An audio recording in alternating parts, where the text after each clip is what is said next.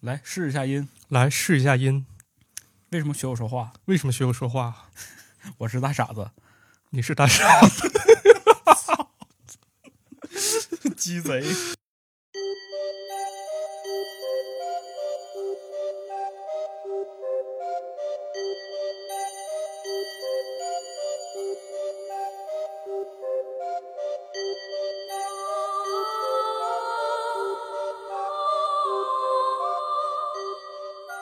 啊！各位听众朋友，大家好，我是马探长我是池子，啊。今天呢，咱彻底放飞一下吧，因为什么呢？咱看后台评论的时候，好多朋友说怎么还不讲灵异？今天怎么怎么还不讲啊灵异？怎么还不讲灵异？那那没事儿讲吧，是吧？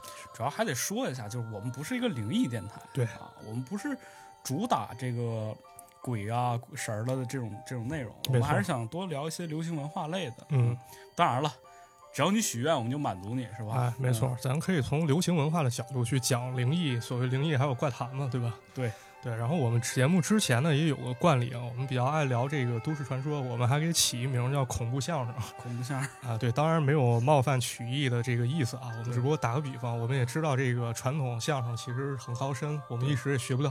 对，主要也是讽刺咱俩自己，就是每次讲鬼故事呢，不能像人家那么投入。对吧嗯，呃，动不动笑了啊，特特别，主要是我，主要是我，啊也我也我也是我也是嗯呃，那非这主要是你，嗯，啊，那对对是我是我，操， 行，那那个废话不多说了，咱这嗯回给大家聊一聊关于台湾这边的灵异怪谈了。哎，回归到我们的祖国宝岛台湾，哎，对，这个台湾呢，它灵异怪谈呢其实挺多，估计大家可能也有一些接触啊。哎，非常多，可以跟他们这个本地文化有关吧？啊，嗯关联非常之大。对就是本身台湾这个地方，它信仰很复杂，而且它有一个这个造造神的传统对，啊，而且本身那个台湾加上电视产生以来呢，有一些关于灵异的电视节目，也可以说嗯层出不穷嘛。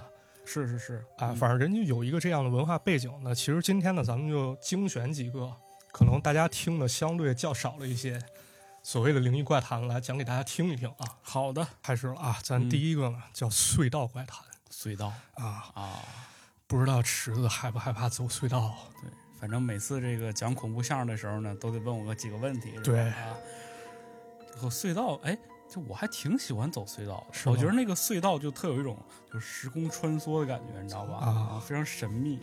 不是，我就特别怕走隧道。嗯啊，呃，怎么就是说老呢？干坏事儿人都害怕，啊不是，不是，这跟坏事儿无关，这是他妈的因为隧道里面干坏事儿的人太多 了啊？是吗？啊！我都们是当都是像你这种人，不是不是不是，跟我没啥关系啊，嗯就就这么讲啊嗯啊！那时候我们家商场附近呢，人有一个过地下那种隧道啊，地下通道，啊，对，可以其实也能理解为一种隧道，嗯，你短人走啊，这地方白天和晚上都特别恐怖，为什么呢？因为白天你感觉操那地方就是三不管地区，啊，就有一些什么流浪汉啊，或者一些做小贩儿的，这个都在地下待着，主要是小贩儿，啊我感觉那块儿好好像聚集一万个小商小贩儿。都卖什么呀？呃，那卖的东西只能用四个字形容：琳琅满目。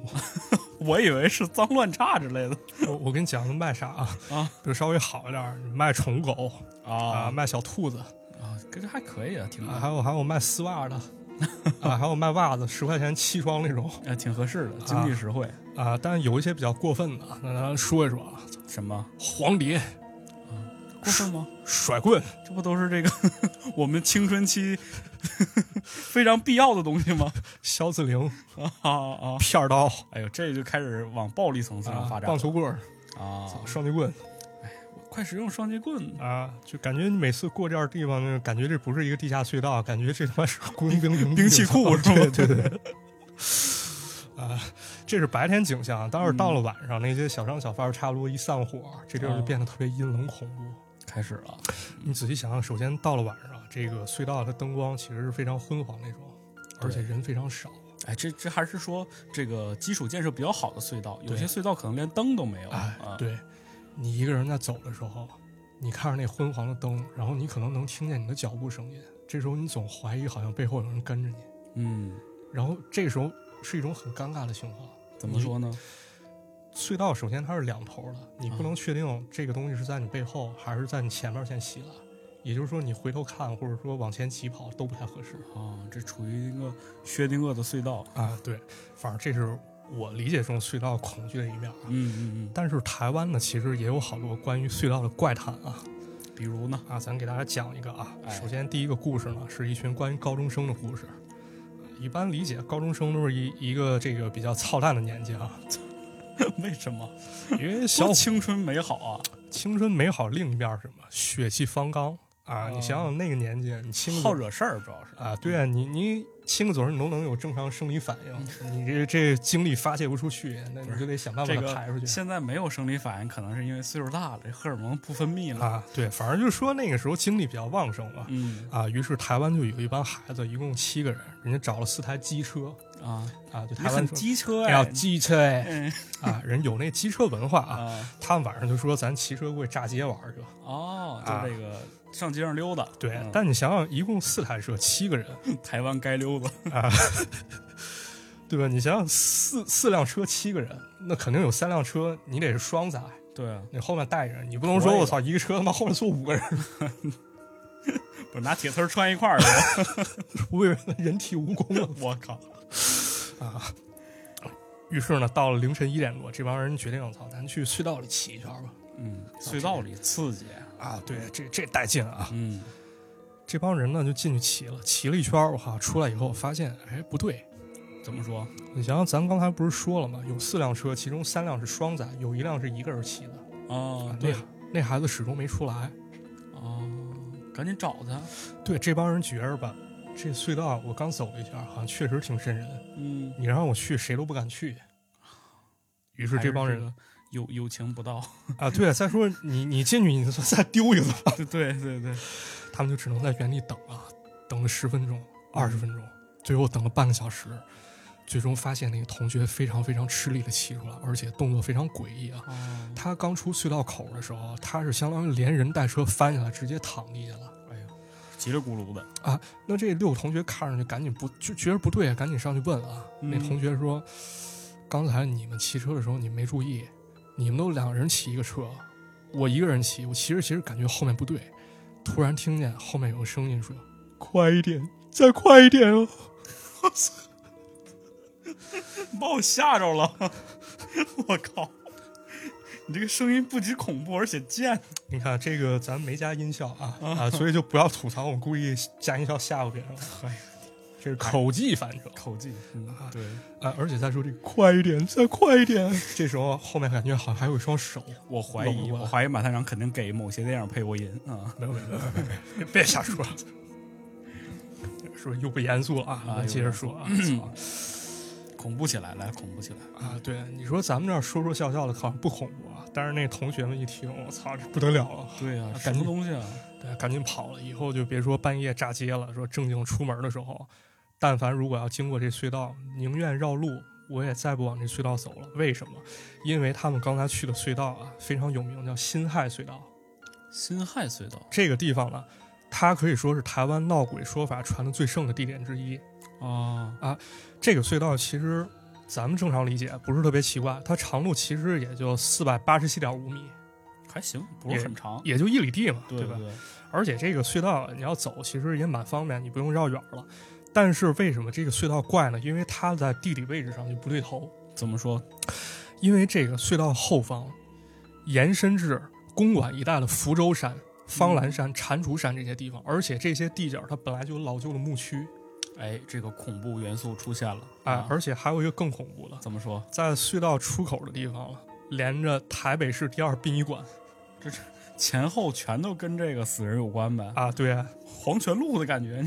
你这是从这个墓地到这个殡仪馆，反正是吧？啊反正就是，如果要是多多少少有点迷信感觉的人，就你即便不信这个东西，你走的时候可能也会觉得有点瘆得慌。对，你知道这两个地方，反正你心里多多少少都会有一些这种想法，对，那咱们接下来再说一说这个关于隧道闹鬼的说法啊，还不止这一个。还不止一种，远不止一种。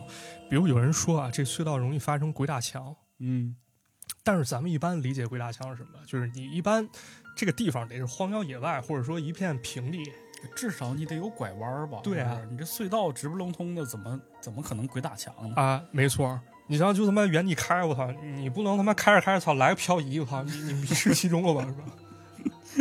A 一八六是吧？啊，对吧？这肯定不太合理啊。对啊，也有人说了，这隧道里其实藏着鬼。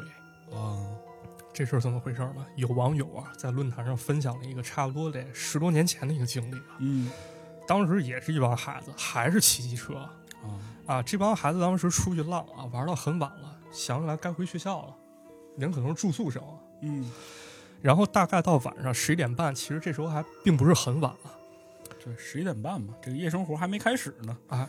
这帮孩子呢，骑着四台机车也进了这个辛亥隧道，但其中呢，骑第一台车的同学刚进隧道就开始疯狂一样，就开始这人好像疯了，开始疯狂往前加速。哦，就是也听到那个声，再快一点呗。这不知道啊，反正后面的人说看见那个人在加速的过程当中就失控了，哐一下摔地上了，啊啊发生了意外。是吧？这同学们赶紧吓坏了，赶紧过去看啊。嗯结果那个同学他跟没事人一样，啊，径直站起来，扶上车，拧接着油门开，哎，又开，我天，开了没多久，咣一下又摔地下了，又失控了。啊，然后反正来来回回这个情况得进行了四五回，啊，最后情况是啥？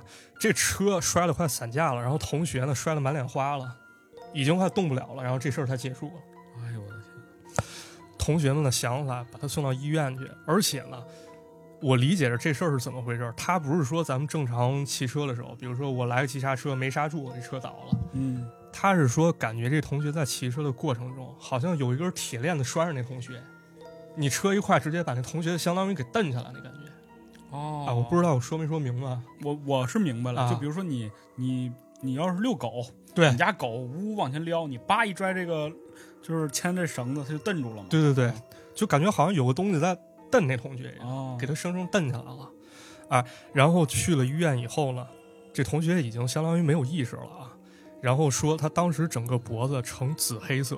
哦摔的呗。啊，对。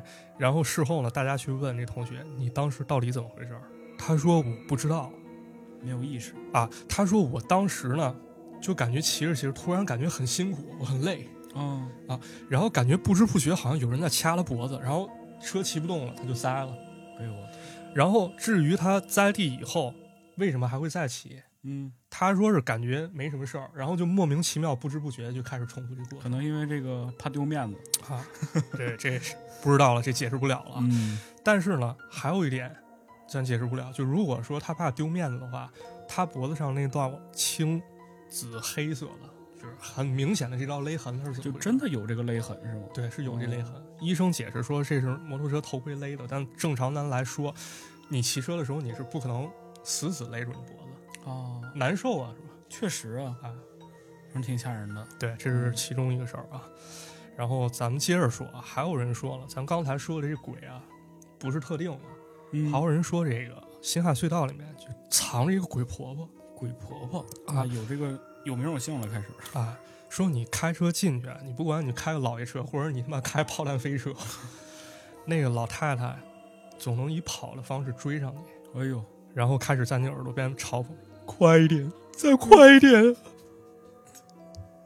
我这这个声音真的是一身鸡皮疙瘩。啊！”反正这是我口技啊，哎呦这是口技，嗯吓人这不算是加配音啊，这不算是加特效啊。嗯然后呢，在这个过程中呢，就有人说：“操，咱过去想办法，咱那个人多是吧？嗯咱也玩机车了，咱来个拉网式搜索，啊，活捉鬼婆婆我靠，这胆儿太大了。啊，有点狂了啊！”嗯，于是这一帮人呢，他们纠集了一共十五个人，在辛亥隧道中以拉网式龟速进行行驶。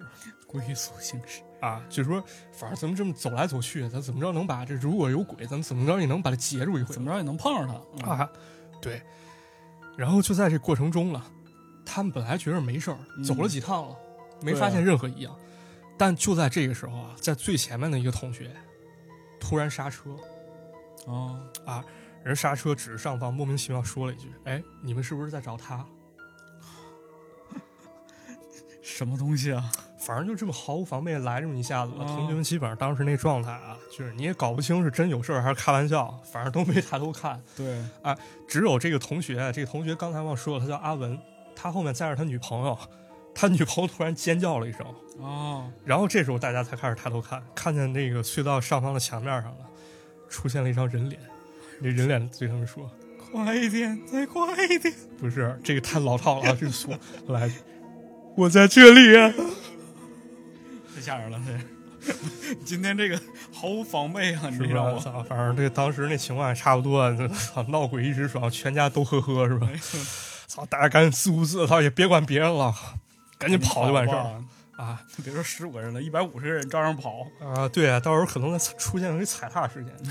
哎，但是大家都跑出隧道以后，发现刚才指着天花板那人还有他女朋友都没出来。我操！吓我！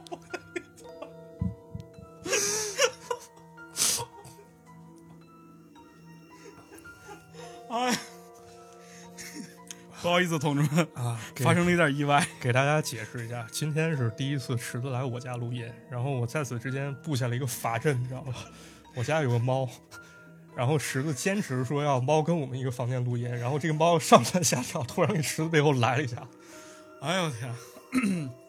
不好意思啊，大家，不好意思。哎，我是头这么多期节目，我头一次被自己吓到。啊没事，别害怕，别害怕，这这还是白天呢，没事儿没事儿，咱继续没事，继续继续啊啊，咱接着说啊，咱刚才说到那两个人没出来，没事儿我差点都，我差点都没没过来都。 对吧？你说刚才这猫来一下，咱俩都有点受不了了啊，是，这帮同学也是啊啊，哎，你你进去找找吧，啊，你进去。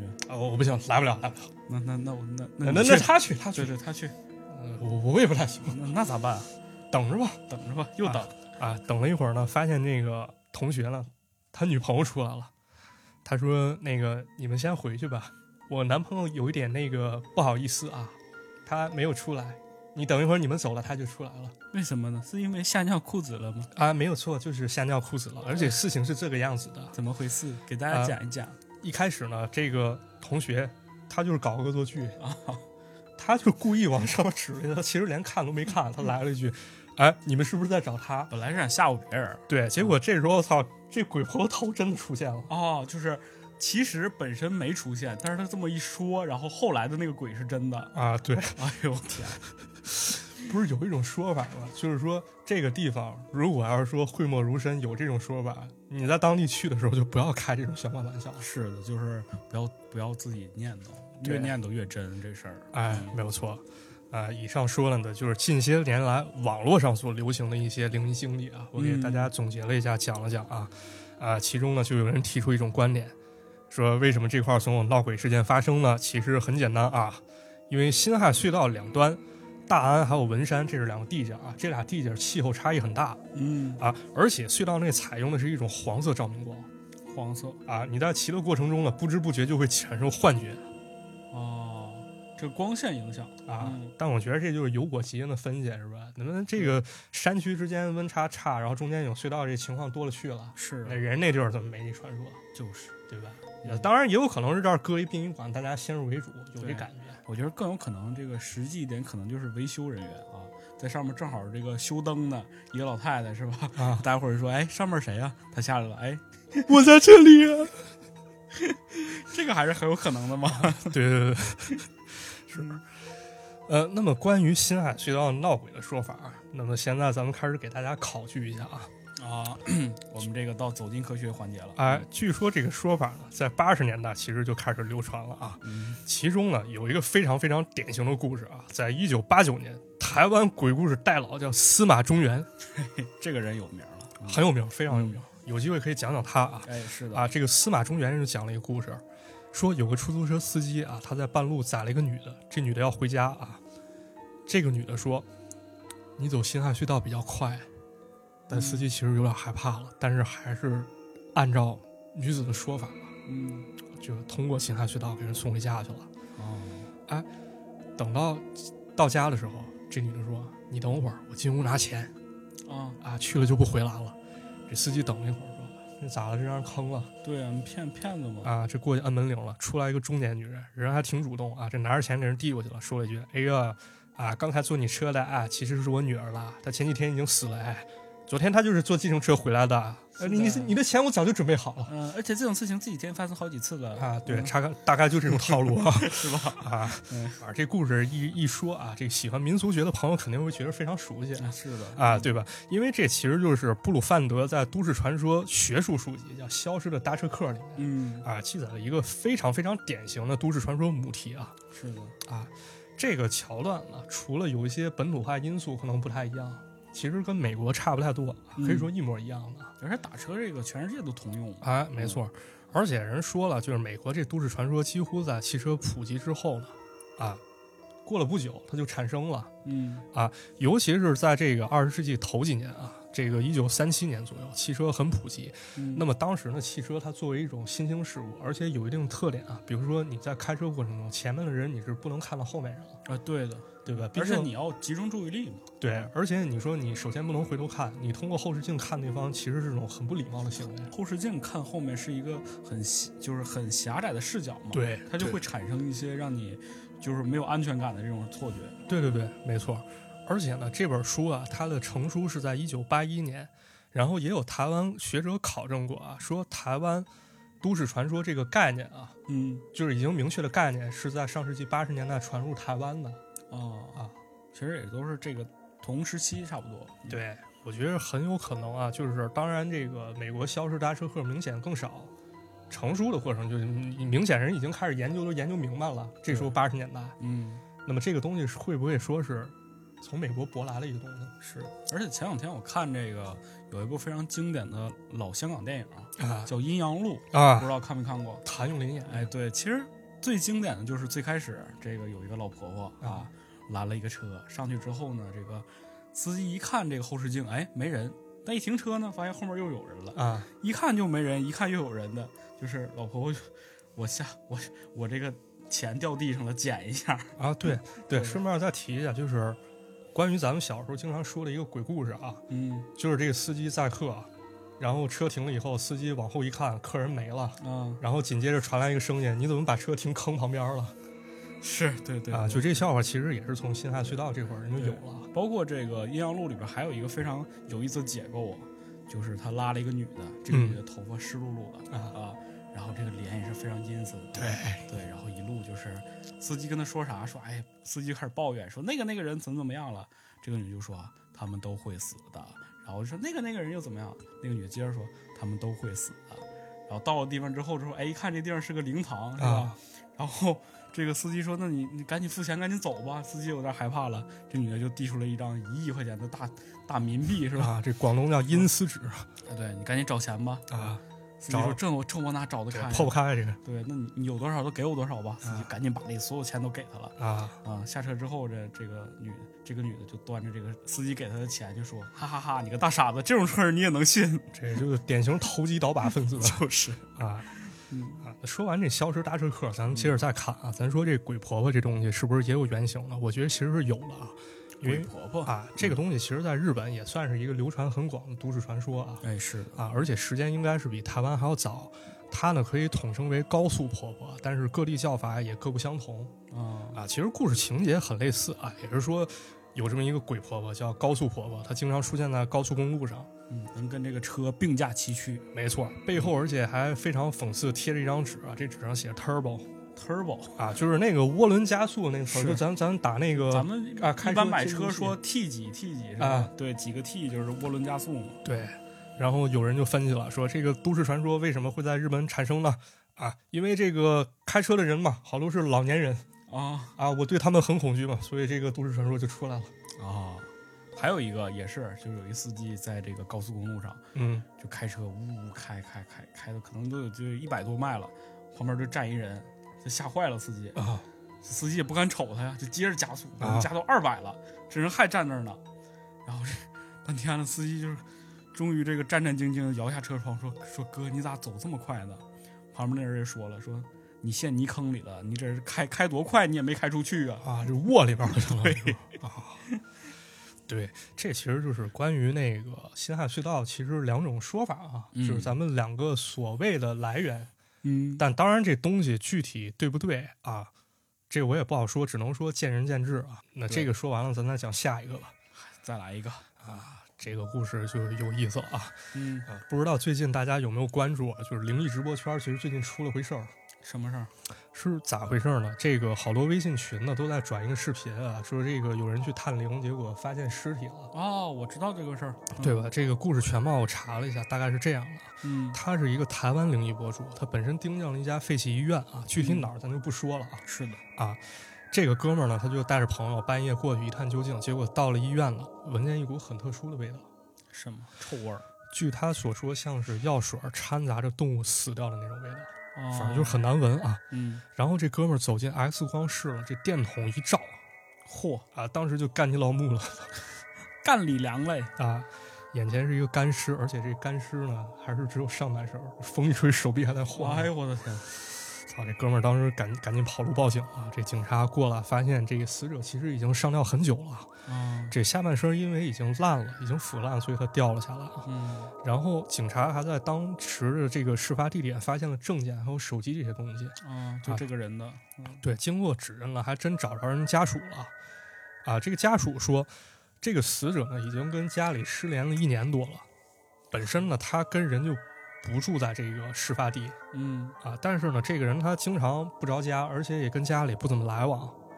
那么一年多后呢，跟家里彻底失联，这人没了就。对，也是没人找他，反正，啊嗯但话说回来了，这个灵异博主当时为什么非得往这个医院跑呢？他不往别的地方跑了。那可能这个医院本身就有故事吧，没错，嗯，二零一四年的时候呢，这家医院因为防震评估没过，所以人就搬迁了，留下这么一个废纸。但是这废纸里面啊，它还有一些设备其实是能用的。啊，啊那么这个时候呢，就有人开始动歪脑筋了。到了一五年的时候，有一个姓吴的一个人，他就进了这个医院开始行窃，结果被抓了，啊，还蹲了两年。但是二零一七年的时候，这哥们儿出来了，他在建筑工地当起了临时工。那这时候他又想起了歪脑筋，对啊，我当时去盗窃的时候还有东西落在那儿呢，啊，啊，那进去找吧。进去了以后呢，闻到一股尸臭，但是没当回事儿啊。你说有个流浪猫狗进这儿它腐烂了，其实不奇怪。对，因为毕竟是一个荒的地方，啊，那就接着溜了吧。结果发现呢，这医院里面有个听力检查室，而且呢还是从内侧，就是这门里面上了锁嗯，啊。这里面是不是有点值钱东西那肯定啊？于是他找了一根棍棒硬骨非得进去看看，啊，给人撬开了。哎，这恐怖片都是这么开始的，操，撬开以后，操，不得了啊，又是一股尸臭。嗯，操，房间里吊着个人，哎呀，这这人赶紧跑了，而且报警了，啊，很恐怖啊。是是是挺恐怖的，但只能说这个东西呢，在台湾不会少，只会多。嗯，因为台湾还有一个非常非常牛逼的废墟，叫卡多里游乐园嗯，游乐园是吗？啊，对，它是一个游乐园，荒废了、啊。这游这个游乐园呢，是一九八三年开园的，然后当时也算是一个相当相当牛逼的一个游乐园了哦，是吗？啊，可以说各种设施一应俱全啊，比如有这个旋转木马，嗯有过山车，嗯，有摩天轮儿看一下，啊，有啥鬼都屋有，吗？鬼屋有啊，有必须有。那但是到了九四年呢，这个公园在毫无征兆的情况下突然关门了。哎，这是为什么？有人说是为啥？当时游乐园呢有个过山车，在运载过程中轨道断了嚯，那直接就出事故了！啊，这云霄飞车变成真的云霄飞车了。哎呀，说上面坐着六十个人，全死了。我你天，啊当然，那要出这事儿肯定没活口了就是重大事故啊。于是呢，这个游乐园里开始闹鬼，啊！只能关门了。那确实是，但是呢，这并不能阻挡有一些有爱好的人进去探险。哎，有一些专门的就喜欢这种废墟探险，对，所以网上就不断有人说他在这地洞他撞鬼了。嗯，首先讲一个啊，这个东西是从 Facebook 上传出来的啊，啊。有一个女网友，她就讲了一个故事。她高中的时候呢，也是比较年轻气盛，嗯就总爱作点死。对，有这么一回呢，她男朋友约她说：“咱们去卡里多游游乐园探险吧。她男朋友约她是为了探险，”我觉得肯定不是，嗯，所以这个女女同学可能出于两方面原因，一方面可能真怂了，另一方面可能会遭遇一些这个五香弄玉的这些事情啊。啊，这这就不聊了啊，那这咱还是聊那个可能这啊，怂了的问题啊然后呢，她男朋友呢就跟别的同学人一块玩了。啊，到乐园门口了，有一个附近人有个土地庙，人管理员就说：“你你你们别别去，你赶紧滚、嗯啊，劝他们离开，啊！”但是呢，这个孩子他有一个特点，你越不让他去，他越会去。对，这个电影情节也都这么安排，必须得有一个真诚的那个老人告诉你们这个地方不能去啊，但是还是去了。还是去了。你想想，半夜去废弃游乐园，其实是一件非常非常恐怖的事儿游乐园这个就很有意思嘛，啊！白天大家伙儿看起来感觉好像是吧，这对个很很童真、很可爱的一个地方，哎，但是它到了晚上之后，在月光的这个照衬下去感觉显得特别阴森恐怖。没错，嗯尤其是这游乐园，但凡上点年头，就比如墙上画着一个小女孩儿，对那个年代你看可能很可爱，对，然后这个墙皮掉了，然后燃料开始脱落，是吧？眼神儿不对了，嗯你看，操这就感觉跟小鬼孩儿似的对你眼神儿给我， 你你眼神儿也不对了。 啊。咱接着说啊，嗯晚上这帮同学去了，一开始呢，当时谁也没怂，然后呢，他们在这个乐园里面呢，还看见了一个红色凉亭哦，啊，这个东西大家要记好啊，这后续很关键的一个对，嗯都地是方知识点，一会儿要考。啊。这帮人呢开始商量，咱排兵布阵吧。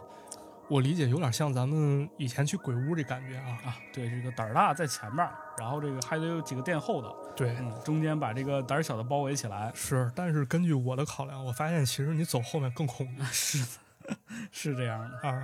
首先，后面代表你背后背对的东西都是未知嘛。嗯，对对，比如说你晚上睡觉睡的时候啊，那胆儿小的人他特别爱贴墙睡，啊，是吗？是贴墙睡，这围样墙咋整啊？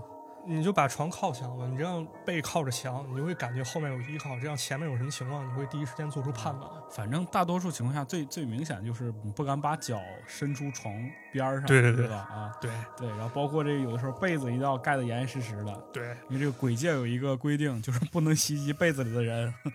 这也有例外啊，这之后咱可以抽空给大家 讲。哎呦，这那那可以，嗯、啊，反正呢，他们就排了这么一个阵啊。这个四个同学跟男朋友一块儿，他们走前面儿，嗯然后后面是两个不太信邪的朋友，啊，不信邪，呃，压压压阵嘛。对。可没想到了，只有七个人，前面五个，后面两个，走了一会儿，本来是照着一同一个方向前行，嗯，走了一会儿，两边打上照面了。这怎么回事？这走不丢知道啊，不知道，明明是跟着一块儿走了，了啊，走了一会儿，不知不觉当中，可能是干了点别的，或者低头看了看四脚下，啊看了看四周，两个人打了个照面。就正对着迎过来了我。操，这他妈懵逼拉客了吗？是啊这啥意思？ 然后这就懵了啊，这觉着这这谁也绷不住了啊，这赶紧跑吧，嗯赶紧撤退了。但是呢，过了三天之后，其中有一个男同学哎，这就三天之后了。啊，三天之后，这不是有一个名梗吗？三天之后怎么着是吧？啊，其中有一个同学叫阿梦，她妈妈就给男朋友打来电话了，说你们当时去哪儿了？你老老实实告诉我，因为阿梦跟你们出去以后，就再也没回来。啊，丢了。啊，因为这个同学其实也知道，这个卡里多游乐园其实在台湾很有名儿，是啊，他不敢跟人说我们当时去这地方冒险了，他只能说我们当时只是出去随便闲逛啊，完事儿就各回各家了。嗯，你孩子去哪儿我也不知道。又过了几个礼拜，人家里又不干，又打电话过来了，说我们已经报警了，嗯而且呢，我们还去庙里拜神了。这个神明暗示我们说，解铃还须系铃人。你去问问当时跟你孩子一块儿出出去的人，他们到底去哪儿了那就赶紧说实话吧。啊？这男孩儿只能说，我们当时去这卡里多乐园了。嗯当时他妈就哭了。然后呢，警方跟家属终于在卡里多乐园找到这个阿梦了，哎呦，发现呢，当时他就趴在那个红色凉亭里面，不过人早死了。但关键这个到底怎么回事儿啊？是啊，网友说她也不知道，因为她后续呢跟男朋友分手了，接下来事儿也不太清楚了，反正也是十多年前的事儿了。嗯，这只是其中一件啊，当然我觉得这可能不够恐怖啊。下面再给大家讲一个人吓人的故事。啊嗯，人吓人吓死人啊！对啊，就有这么一个网友啊，他特别喜欢聊所谓的台湾各大猛鬼地点，嗯聊着聊着呢，发现其实他表哥就有一个类似经历。当时他表哥刚大学毕业，有朋友就到了这个台中玩儿。台中其实就是卡里多游乐园所在的地方。哦，然后呢，就提议说，咱去这个卡卡里多游乐园，咱去玩一玩吧。那就作个死吧。啊，这表哥其实人是当地人啊，他知道其实好多鬼故事都是拍骗外地人玩儿的。啊，人就产生了一个念头啊，说你们想来玩儿是吧？我就让你撞回鬼吧。嘿呦呵，于是趁着白天的时候，表哥就事先去了一趟乐园嗯，啊，先去安排了点东西，然后安排了点东西。哎，晚上就带着同学们一块儿去了。这地儿呢，其实确实挺阴森。是，朋友们一开始确实有点紧张，但毕竟人多势众啊，那是，大家就走走笑笑，其实也没什么事儿，就不那么害怕了。但走着走着呢，大家走到这个云霄飞车断轨附近，就啊出事儿那当地时儿出事儿那地方啊，对，六十多人死在这儿了。哎，这表哥突然面色凝重的跟大家说，这个地方曾经死过人，相当于把这故事重新说了一遍，告诉你了，而且讲着讲着，手里手电筒忽然灭了。其实应该就是表哥摁灭的， 啊，是是是，这啊氛围到这儿了。对嗯大家都开始陷入沉默，只有表哥一个人在那儿暗爽，啊，说赶紧扇阴风点鬼火，说这儿有个鬼屋，哈，特牛逼，咱去那儿看看吧。啊，还得往这地方领。对，这一拨人就进了这鬼屋了。这表哥带着朋友们到处观察，他先是愣了一下，然后前面突然指着有人指着这个房间一角说：“那边好像有个人。”大家过去一看呢，那块儿站着一个矮小的红色的身影。哎呦，紧接着呢，这个鬼屋开始传出一阵小女孩的笑声。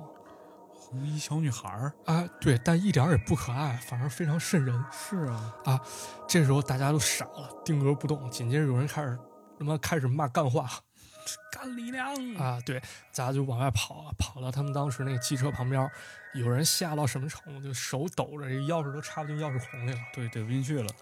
这表哥为了这个防止汽车的时候过于恐慌出现意外啊，人只好说了，说其实呢，我在这个鬼屋里面藏了一个布偶啊，啊，我还特意给他穿上红衣红裤，提前准备了一个录音机嗯，这录音机里面呢就录了我邻居家小妹妹的声音，哎呦，只不过是咱们走到那儿的时候，我把它放出来，然后说这话的时候，他就把这个录音机拿出来了。但拿出来的时候彻底傻逼了，为什么？因为他当时摁的其实是录音键。啊，就是他没播放，对啊，录音不会发出声音。那刚才那声音是从哪儿来的我天，啊？而且还有一点，咱刚说的时候，他表哥不是刚才愣了一下吗？为什么么愣？是因为那个小女孩儿，就是那个那个布娃娃位置被换过。变了？哎呀，哎呦，有点可怕啊！嗯，你就说人吓人吓死人啊！这人吓人的过程中，你说会不会有螳螂捕蝉，黄雀在后？啊对，咱再讲一个啊，这故事比较短，但我觉得这是其中最恐怖的一个啊。是，这也是一个网友的故事啊。嗯，这网友的朋友了，他跟老同学聚会，聚完以后呢，咱说咱去乐园看一看吧，啊，啊，然后就去了。去了以后呢，操，哪有鬼？根本没鬼。但是呢，在这一过程当中呢，其中有一个朋友，他在门口捡了一个钢镚儿，捡了个钢镚儿，哎，拿起来交一给警看，察叔叔吧。不，这交给警察叔叔没用，为什么？因为这钢镚儿应该是乐园倒闭之前人做游乐活动用的那种代币啊，代币啊。，这同学觉得，哎，这不错啊，这也算是古董了，嗯，人挺高兴，拿回家去了。呃，到此为止呢，什么事儿都没发生。但是到了晚上，这同学起夜的过程中，无意中发现那个代币当时摆在他桌子上，不断发出绿光。这同学当时怂了，拿起硬币赶紧扔出窗外了。但是到了第二天呢，他去上学，回家的时候发现那个代币就放在他家门口，而且是家门正中间的位置又回来了，啊！当时就吓了许多了跟那个饶舌鼠似的。啊！哎对，反正最后他爸妈解了道，请了这个道士来解决。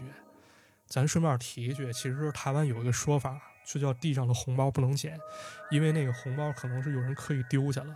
有这么一种说法啊，在民俗当中，有白发人送黑发人，而且这黑发人他死的时候没有配偶，那么家人很有可能往地下故意扔一个红包。你如果说捡起来打开了，你发现里面可能有头发，可能有写有生辰八字的纸儿，还有碎指甲，可能他妈还有张这个怎么说这这个遗像这个照片啊啊啊是，啊，这些东西其实都是属于死者，你捡起来你就得跟人配阴婚，那这这这万一是男的捡男的呢？那那谁知道呢？可能当为这个弟兄吧。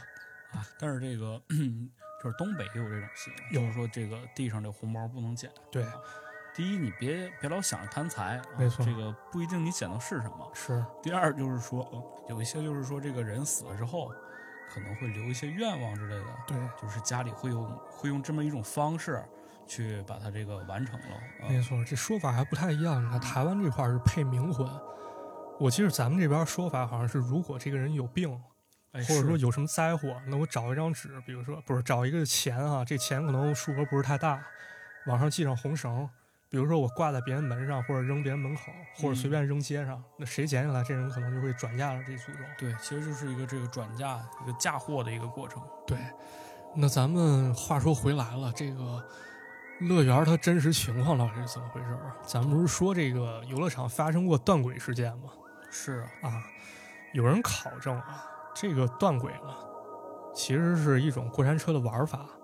因为我看过当时这个台湾电视节目啊，人那过山车不像咱们理解中，这它是一个这个环形过山车啊，人是那种就是有两个端点，有两个端哦，我知道，明白了吗就是上下滑了是吧？对对，有就点是像那个海盗船似的。啊，对，就是你嗯走到这端点后面没轨道了，它就往反方向走了、嗯对啊。嗯他管这种叫断轨过山车，他这个断轨可能是从这儿来的。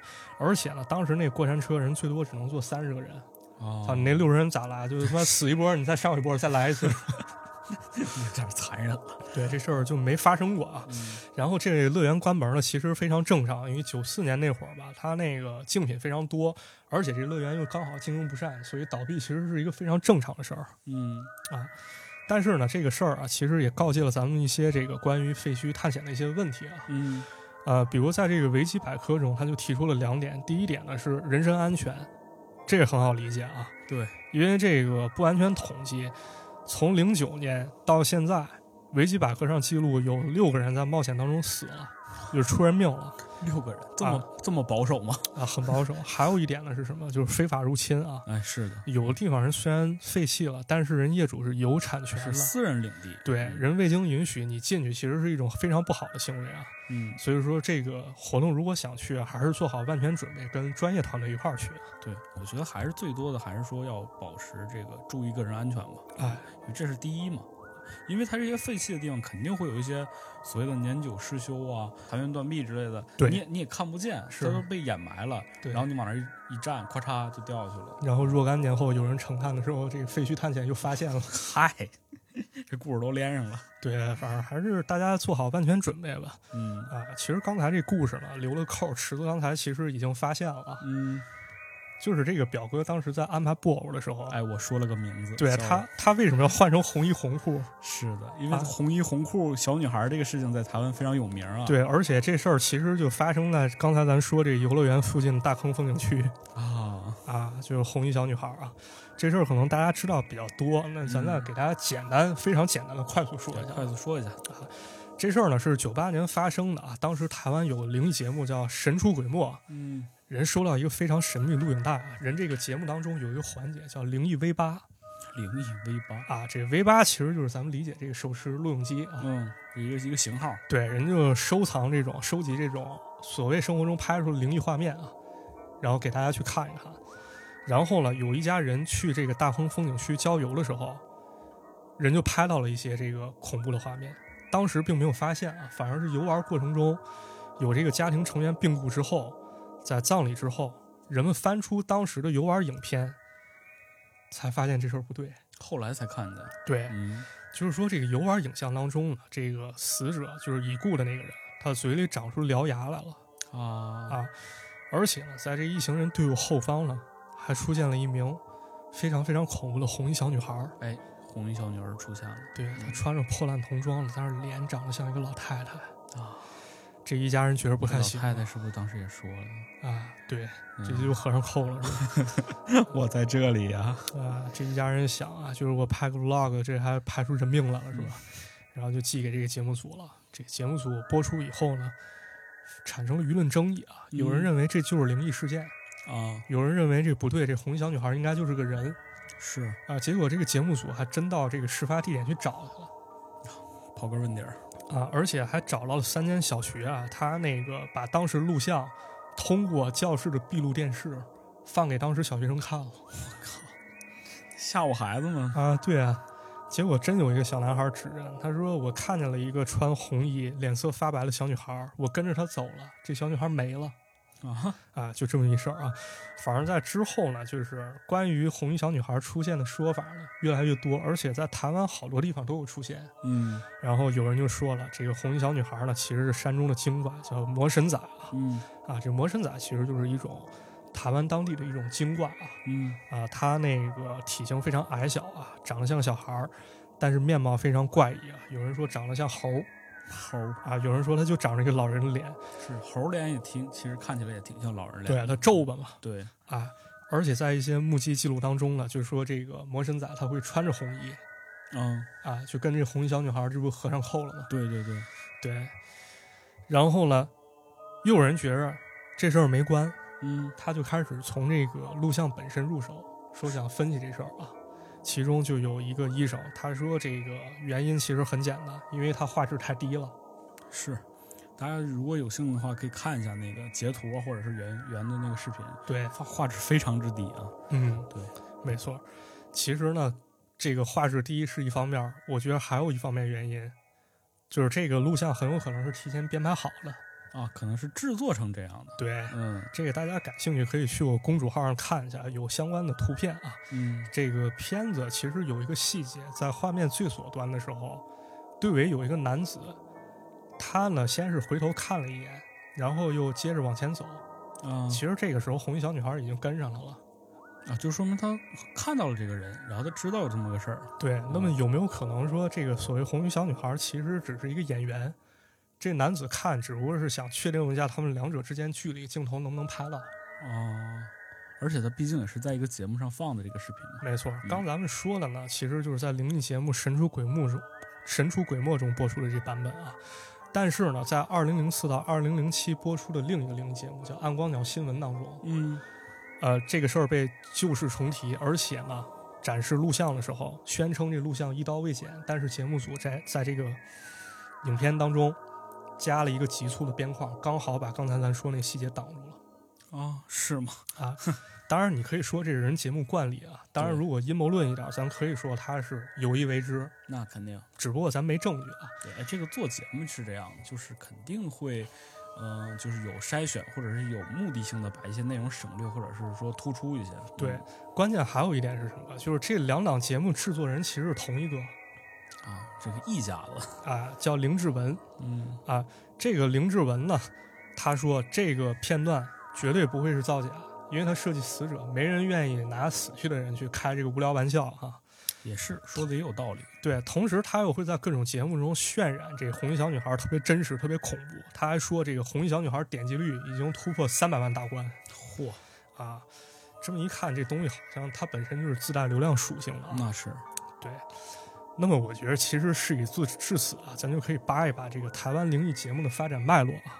哎，台湾灵异节目也是这个很盛行啊，当年。对，根据我现有资料显示啊，这个台湾灵异节目可以追溯到一九八二年，当时呢台视出了一档叫《中国式接触》的节目，相当于是灵异单元剧，就是有有人去演的。哦，啊，因为涉及到怪力乱神的内容，所以受到了行政院新闻局的批评不严肃。啊。那么到八四年了，台湾电视台，我感觉它是大致摸清了尺度。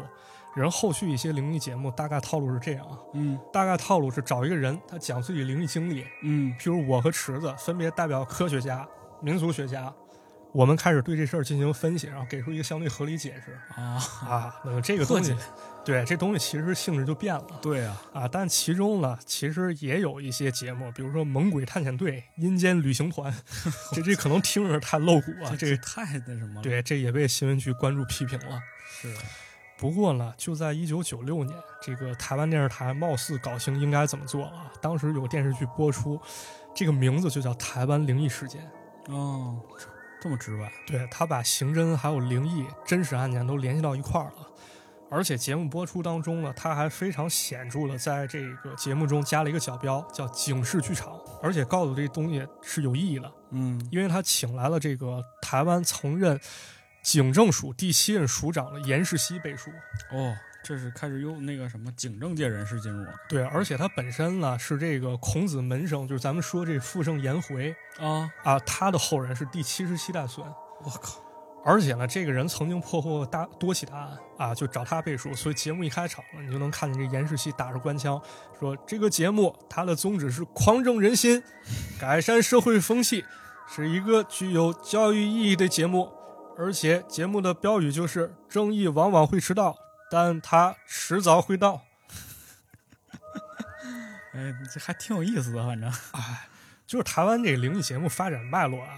也很有意思，包括红衣小女孩这事儿出了这个时候啊，其实相当于是台湾灵异节目竞争非常火爆的一时候。哦，啊，在他这个事情发生第二年，台湾灵异节目有十三个我天，啊，但是竞争很激烈。对，啊但是你要说他真能不能教化观众，我觉得这其实不重要了。我觉得大家伙儿也不是一个抱着一个学习的态度去看，对顶多就是想看一乐，或者是说找点刺激。对，没错。包括在这个零八年的时候啊，就是发掘红衣小女孩事儿的这个制作人林志文，人就发表了一个论文，他就研究了台湾的灵异节目，而且提到了一个很有意思的现象啊，嗯，就是造假凑假。啊。有有两个故事啊，这是我从网上看的，嗯，很有意思啊。比如说某地传来消息，说半夜出现一个鬼魂，穿着中山装到处溜达，然后摄影小组就去了，真对拍下来了。啊真拍下来了。然后过了几天呢，这个电视台内部人申请制作经费，他说那个 人服装店说了，你借这中山装，你给我弄丢弄脏了，你把洗衣费加上。哎呦天，对，这很有意思啊。所以说呢，这个红衣小女孩她到底是真是假啊，嗯我觉得不太好说。哪管他谁跟谁干？对，咱们尽管能提出很多质疑啊，对，但是这个具体是真是假呢，可能真的只有等待时间。我觉得没必要。我觉得真假这个事情对于都市传说来讲无所谓，就是它故事好听，然后给你的这个幻想象空间大，我觉得这就是一个好故事。反正人改编成电影了，对啊，反正人家有都有收入了嘛，对所以说真假我觉得是不不用特别去追究的啊，没错儿，那这个红衣小女孩就说完了啊。嗯，这个大家可以去我公众号看一下，还是有一些比较详尽的一些截图什么的啊，嗯是的，一些分析那搜马探长就行。啊。最后再给大家讲一个啊，这个很有意思，它跟灵异有点关系，但关联不大啊。嗯这是我最近了解到了，可以给大家分享一下啊。嗯，呃，在咱们小时候呢，学校通常会教咱们唱一首歌啊，什么歌？叫《世上只有妈妈好》。所有人都会唱，应该。对，当时唱的时候没有任何感觉，但后来有人提出质疑，我说这怎么歌词老有人问提出题质疑，你们有没有童年？真的会有人觉得啊，其中有一句歌词叫“没妈的孩子像根草”，嗯这个东西是在幼儿园时候、哦是对是是你确公开实教小朋友。嗯但是你要真的说这个失去母亲的孩子听到这个歌词，他会怎么想确实，啊？嗯确实有这个问题啊。这首歌呢，其实真的跟这个类似的事情有关啊。哦，是吗？对，它可能是有一定时代的局限性。这歌呢，它问世是在一九五八年，嗯当时时有个电影叫《苦儿流浪记》。 《酷儿流浪记》啊，当时这是它的主题旋律，但是真正火呢，应该是在九十年代啊，啊，因为一九八八年上映了一个电影叫《妈妈再爱我一次》，这个世上只有妈妈好这歌呢，其实就是电影中的线索歌曲啊。嗯，这电影据说在九零年六月的时候呢，在咱们内地部分地区进行试映，嗯然后，九月的时候全国铺开啊，到年底的时候已经有两亿人看过这电影了。哎呦，那当时来讲，这可以说是相当这个顶级流量了。，对对，嗯没错。但是这电影我没看过我也没看过。啊，那我我后来看了看啊，给大家要不讲讲吧，因为是啊咱们这儿年轻人还是比较多的啊。那是都是年轻人啊，都是年轻人。嗯对啊，其实剧情很简单啊，讲了一个女性跟一个富二代情投意合啊，但是这个富二代家人就不愿意嗯，啊，你给我滚！你看， 但是这两个人呢，人人还是这个流萤花音啊，是这个为了为了追求爱情，对，这女子呢就有了身孕。啊，这个女子呢就有了身孕啊，嗯但非常明显的是呢，这个男方家呢不干，人棒打鸳鸯。那么这个女性呢，她并没有选择就是把孩子打掉，反而把孩子生了下来，因为哦孩子就是她情感寄托了。那是，然后她带着孩子呢，跑到了乡下。嗯，男方呢，又在家里安排下给找了一个千金小姐。哎，这门当户对了，他们高兴了啊！那对，啊，这这俩人结合了。结合以后呢，问题来了，这千金小姐呢，因为习惯性流产，人生不了孩子，哦，那家里这个富二代爸妈又不干了，那那那必须得有孩子呀，没孩子传宗接代咋办？啊对于是动起了歪脑筋，就想起了咱们刚才说的那个妈妈，对，你之前你不还有一个孩子呢吗？对，就说咱去把这孩子给抢过来吧。于是他们家就开出各种条件，先是这个利诱，嗯，说你要多少钱，你要多少我给你多少，卖孩子呗。啊，对，育儿卖女嘛。人又说你必须给我，你不给我我告你， 就强取豪夺了啊。太不要脸了。对，然后最后呢是通过一种非常非常，我觉得是有点儿，就是怎么说抓人弱点的一种方式吧。嗯就是说这孩子跟着你，你们在乡下孩子受不到良好的教育，啊，就哦你开始这种话特别让人受不了。对嗯于是呢这妈妈呢就考虑到这一点，还是忍痛把孩子给送走了。但是这孩子屡次想回到妈妈身边。终于呢，有这么一天啊，这一天刮着台风，下着大雨，哎呦啊为这啥样非得挑这一天？啊，这妈妈得知孩子又跑了，又来找她了，但是她也不知道这孩子在哪儿是啊，啊。终于想起来，这个孩子曾经跟妈妈在一个庙里面祈祷过，说想跟妈妈就是在一起。妈妈得知了这个情况，就是想起来这情况了，去庙里找了。嗯，这时候发现呢，这个孩子已经昏迷了。哎呦，这妈妈当时觉得这个错误决定啊，就是我当时做出这决定太错误了，反正百感交集吧。就是啊，情急之下呢，一时失足跌下楼梯，导致丧失了所有记忆，变成了一个疯女人，啊，。就直接疯了这故事急急转直下呀，对，急转直下。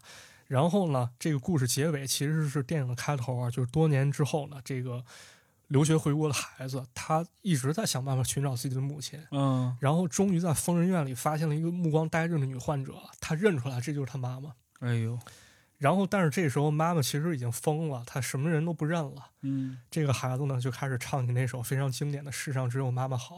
啊，然后母子相认，皆大欢喜啊。哎，这故事也是，这个电影其实呢，我觉得一方面表现了一种这个人性的冷漠吧，是，另一方面我觉得是一种对对女性的一种迫害。啊但是呢，我发现其实这个电影它是有原型的，这个电影的结尾可以理解为一个成人童话，嗯根本不是这样。呃，这个妈妈再爱我一次，啊，就是这个电影其实可以理解为一个大幅度翻拍的作品。啊，他是把一个什么样的故事翻拍了呢？它的原著相当于是一九五七年的一个作品，叫《疯女十八年》。听着这名儿，是不是就感觉这跟《妈妈再爱我一次》这风格完全不一样。你就明显感觉好像就集中着两个东西。对，一个是啊体现在这个爱，一个是体现在风上。咱看这《疯女十八年》讲的是什么啊？它讲的是日治时期的台湾，这个女主角叫阿莲，她卖身葬母之后呢，被养父卖到了所谓的风月场所，然后呢，又有一个青年非常喜欢她，给她赎身，但是呢，嫁嫁给这个青年之后呢，她的老公生意又遭到了失败，于是呢，没有办法，她老公只能离家投靠自己叔父，跑到外面去经商。啊，就离开了家。哎，那么留在家里的这个女主角啊叫阿莲，她呢经常受到自己婆婆还有这个老公表妹的虐待，啊哎呦我天，最后呢只能在柴房中生下孩子。然后婆婆呢又听信一些这个所谓算命者的谗言，啊，然后呢就把这个阿莲送到了庙里，然后最后阿莲被逼疯了，直到十八年后她的老公回到了家里才知道这事儿，把她救出来了。不是老公也没长心，十八年才回家啊，对啊，而且这个电影其实也是有原型的。啊。啊，是这个导演呢，当时看了一份报纸，这报纸是一九五六年的《中华日报》，其中呢就有一个这样的报道，叫做《十八年人间地狱》。这内容呢描写的就是一个已婚妇女叫黄藏，因为呢这个妇女的老公出了外遇，然后把她抛弃了，把人嗯活活逼疯了，然后呢还把这个女人关进佛寺，而且呢这被关进去女的疑似在佛寺当中受到了非常严重的虐待。哦，你就具体什么虐虐待，你大家可以想象一下。对，反正不是什么好事儿，很了。对，紧接着呢，这个电影被改编出来了，而且卖的非常好啊。这个故事原型呢，也就随着电影的卖座不胫而走了。嗯那么这个时候呢，就有人开始寻找，说这个疯女人到底是谁？嗯，结果呢，还真找着了。